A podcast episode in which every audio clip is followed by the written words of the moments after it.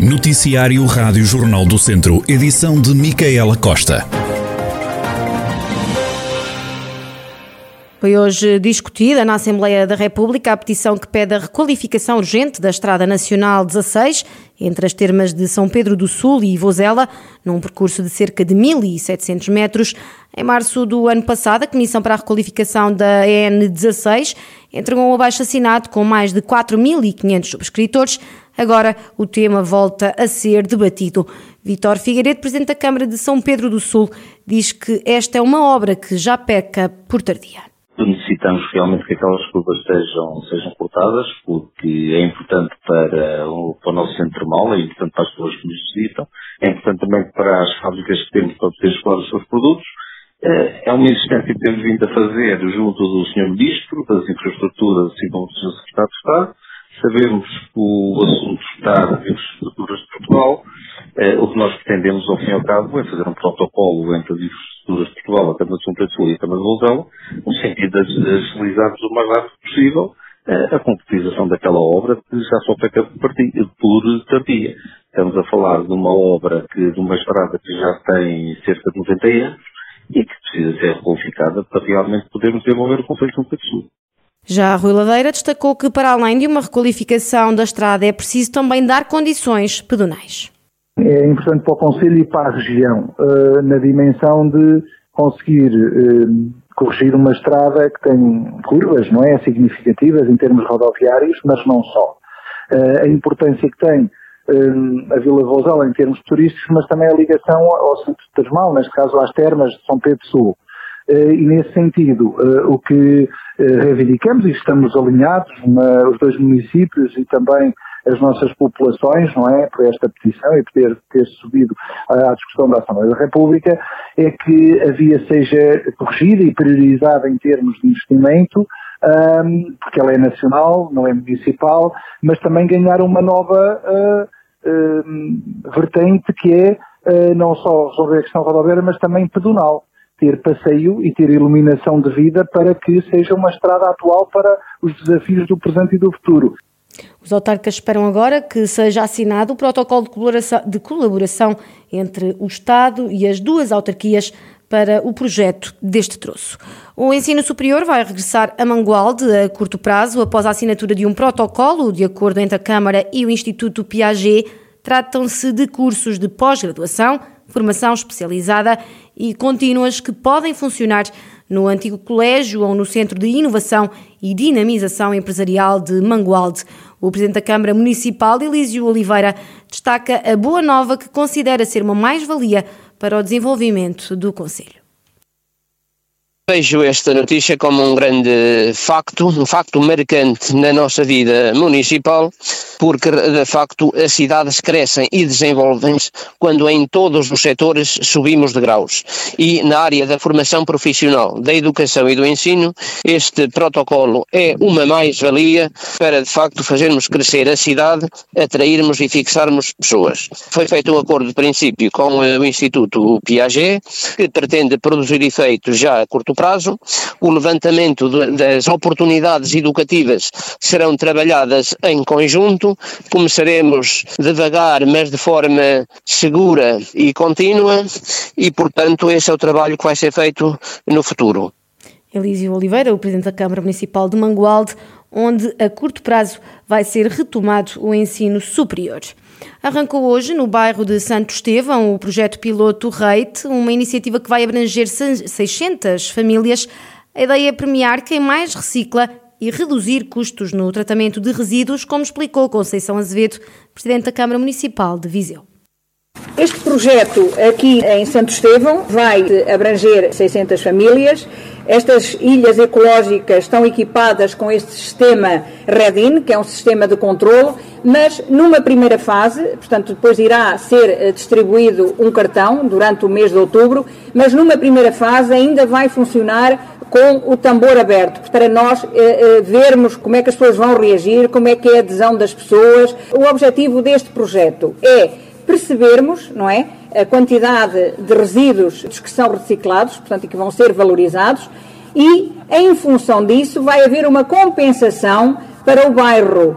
Para já temos uma grande compensação porque vamos reduzir os custos relativamente ao tratamento dos resíduos. E depois uma compensação para o bairro com, uh, sei lá, uma obra para o bairro, Segundo a autarca, o grande objetivo é sensibilizar a comunidade para a importância da consciência ambiental. O grande objetivo é sensibilizar a comunidade para a importância crescente de incrementar uma consciência ambiental coletiva. Naturalmente, envolver a comunidade local para a melhoria do serviço de reciclagem.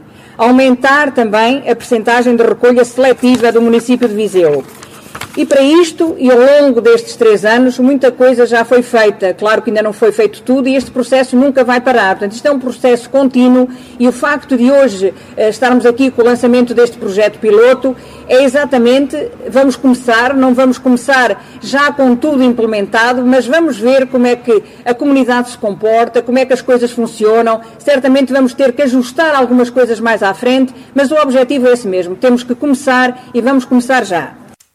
Na apresentação esteve ainda Mário Loureiro, presidente da Associação do Planalto Beirão. O responsável lembrou que estes projetos pretendem tornar a região mais ecológica e falou ainda num novo projeto que vai transformar resíduos em combustíveis. A Associação de Municípios do Planalto Beirão eh, lançou-se num grande objetivo a nível regional. Na região do Planalto Beirão, 19 municípios. Um objetivo que era transformar esta região numa região melhor para viver, numa região com mais qualidade de vida, numa região com menos resíduos, numa região com menos aterro, ou seja, reutilizar e recuperar tudo aquilo que pudermos transformar dos resíduos para novas matérias, para novos produtos.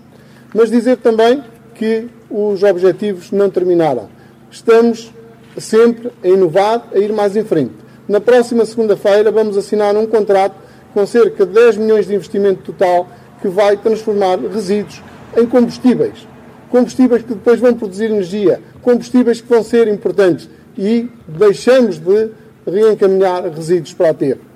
Mário Loureiro, presidente do Planalto Beirão, que hoje esteve presente no arranque do projeto REIT. O drama dos refugiados é o ponto de partida para um espetáculo com estreia na Acerta, em Tondela, esta sexta-feira à noite. Uma peça de teatro que mostra uma vez mais o papel da arte no alerta para questões sociais, como explica José Rui Martins, diretor da ACERT. No fundo, o espetáculo que vai ser eh, apresentado revela uma vez mais o papel que o teatro tem em termos da reflexão sobre as grandes causas, eh, em termos da reflexão sobre os grandes problemas que nos afligem em cada momento da história. E, infelizmente, quer dizer, o retrato que a dramaturgia parte efetivamente de uma questão que a todos eh, nos atormenta, é? que é a questão dos refugiados e os problemas muitíssimo grandes que acontecem a cada um deles, por um lado, e por outro lado, também o que nos aflige nos países para onde eles procuram refúgio, não é?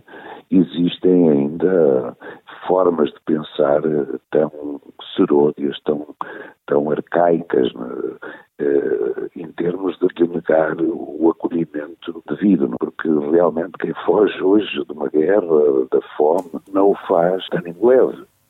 Anjo é o nome de um espetáculo que conta a história de vida de uma refugiada. A estreia deste novo espetáculo é para ver esta sexta-feira à noite em Tondela. Tem início às 10 menos um quarto da noite. Está de regresso de forma presencial a Feira da Maçã Bravo Desmolfa, em Penalva do Castelo. No próximo domingo abrem-se as portas da 25ª edição desta feira, que não vai contar com a animação musical que era habitual. Ainda assim, o Presidente da Câmara de Penalva do Castelo, Francisco Carvalho, mostra-se satisfeito com o regresso da Feira da Maçã. Dizer que a 25 edição da Feira da Maçã Brandes-Mou será nos mesmos moldes da que foi realizada em 2019, ou seja, no ano antes da pandemia, com menos animação musical. Não queremos concentrar muita gente na parte da tarde, que era quando se concentrava a maior parte das pessoas, porque vinham para assistir ao espetáculo de música. Este ano vamos fazer a animação musical com a Prata da Casa, com a Banda Musical Recreativa de Nova do Castelo e com a Casa de Povo de Smolf. Portanto, não trazemos nenhum artista de âmbito nacional para que não se concentre ali muita gente àquela hora. A Feira da Maçã Bravo de Smolf começa logo às nove da manhã com celebrações religiosas e a inauguração do evento. às 9 horas haverá uma missa campal no recinto, como é costume fazer-se, e depois haverá uma recepção às entidades oficiais com o hino nacional tocado pela, pela banda musical, uma arruada pelos estantes de vendas, onde marcarão presença os produtores da maçã Bravo de e uh, as exposições das associações, artesãos, também os vinhos e os produtores de queijo também estarão presentes. Portanto, é vir a Penalva e verificar que a 25ª edição da maçã Maravilhos Move terá uma dignidade igual à dos anos anteriores. Quantos estantes são previstos, mais ou menos, aproximadamente? Uns 30 estantes da maçã Bravos Move. Se calhar aí uns 50 com outros produtos. Francisco Carvalho, Presidente da Câmara Municipal de Penalva do Castelo, está então de volta à Feira da Maçã Bravo de Molfe, é já no próximo domingo, dia 10 de outubro. E no domingo sai à rua em Viseu mais uma marcha pelos direitos das pessoas LGBTIQI a mais, uma manifestação que continua a fazer sentido, como defende o ativista Daniel Martins, um dos membros da plataforma Já Marchavas, que organiza esta marcha. Esta quarta edição mostra ser eh, mais que necessária, não só este ano como nos anos anteriores, tendo em conta o panorama não só nacional, pós-pandémico, mas também local sendo Viseu uma cidade ainda um pouco conservadora, não é? um pouco bastante conservadora, olhando para os cargos dirigentes municipais e também para a realidade mais próxima de nós, quer em ambientes profissionais, quer no acesso à saúde, quer na educação, onde existem ainda vestígios de uma mentalidade bastante conservadora e algo uh, resistente às identidades mais diversas que existem, que sempre existiram e que tendem ainda a serem silenciadas. O orgulho existe, resiste e sai à rua. É este o lema de mais uma marcha pelos direitos das pessoas LGBTIQIA, marcha marcada para o próximo domingo à tarde, em Viseu.